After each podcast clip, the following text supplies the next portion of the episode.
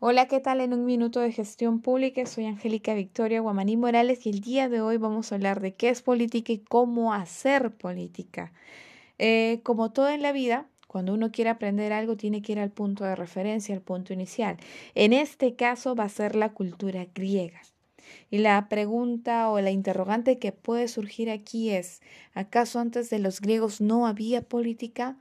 La respuesta es que sí había política, pero se toma como punto de referencia a la cultura griega porque viene a ser la primera cultura occidental en dejar este legado por el hecho de que los griegos racionalizan la política. El argumento es que se hace uso de la razón, de la palabra para hablar de política. Parte de la etimología es, por ejemplo, tenemos a polis y aquí tenemos este, ciudad y estado. Y este viene a ser el primer tipo de comunidad que se da con los griegos. Tenemos también aquí como parte de polis la reunión de ciudadanos. Y aquí es importante resaltar este concepto de ciudadanos porque recordemos que en la época griega, ser un ciudadano era prácticamente pertenecer a una élite. ¿Por qué? Porque el estatus de ciudadano no lo tenía cualquiera. Por ejemplo, las mujeres no podían ser o no tenían este estatus de ciudadano. Los extranjeros mucho menos o en alguna literatura manifiestan que los metucos que vienen a ser casi igual que extranjeros, ni tampoco los esclavos. Ahora, los griegos manifiestan que los ciudadanos tenían esta virtud de poder vivir en comunidad y por lo tanto podían practicar política. Aquí tenemos también otras etimologías como la politeia, como politique, que hablamos del régimen político, del arte de política. Para continuar, yo tendría que narrar, por ejemplo, o dar la primera explicación por medio de un mito eh, de, lo que, de lo que es política.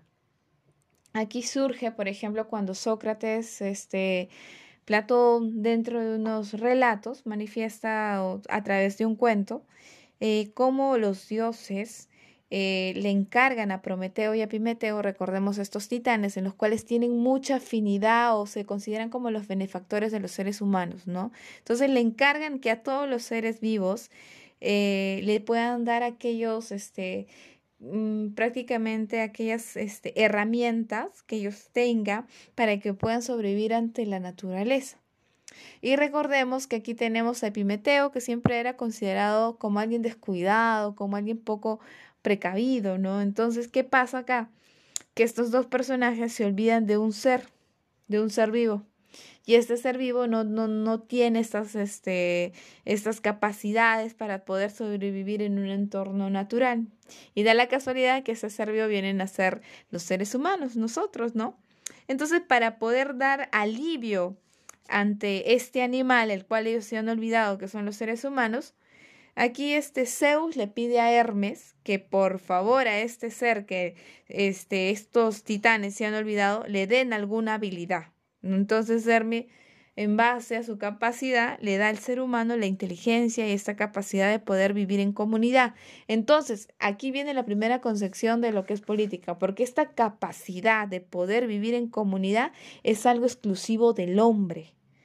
Por ello, el hombre, al tener esta capacidad de tener solamente por el hecho de ser hombre, todos tenemos el derecho a hacer política.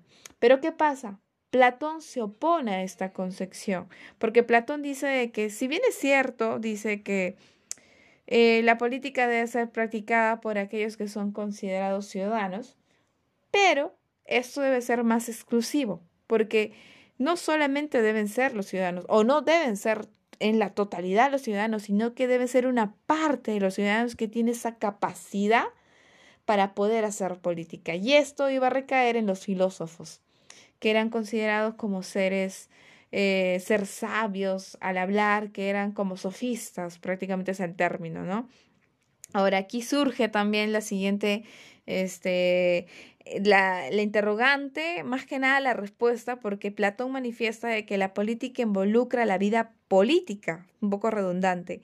Es un modelo, y aquí habla de la república, un modelo político que hay que seguir para, para que se practique la política. Después tenemos nosotros Aristóteles que habla y escribe la política.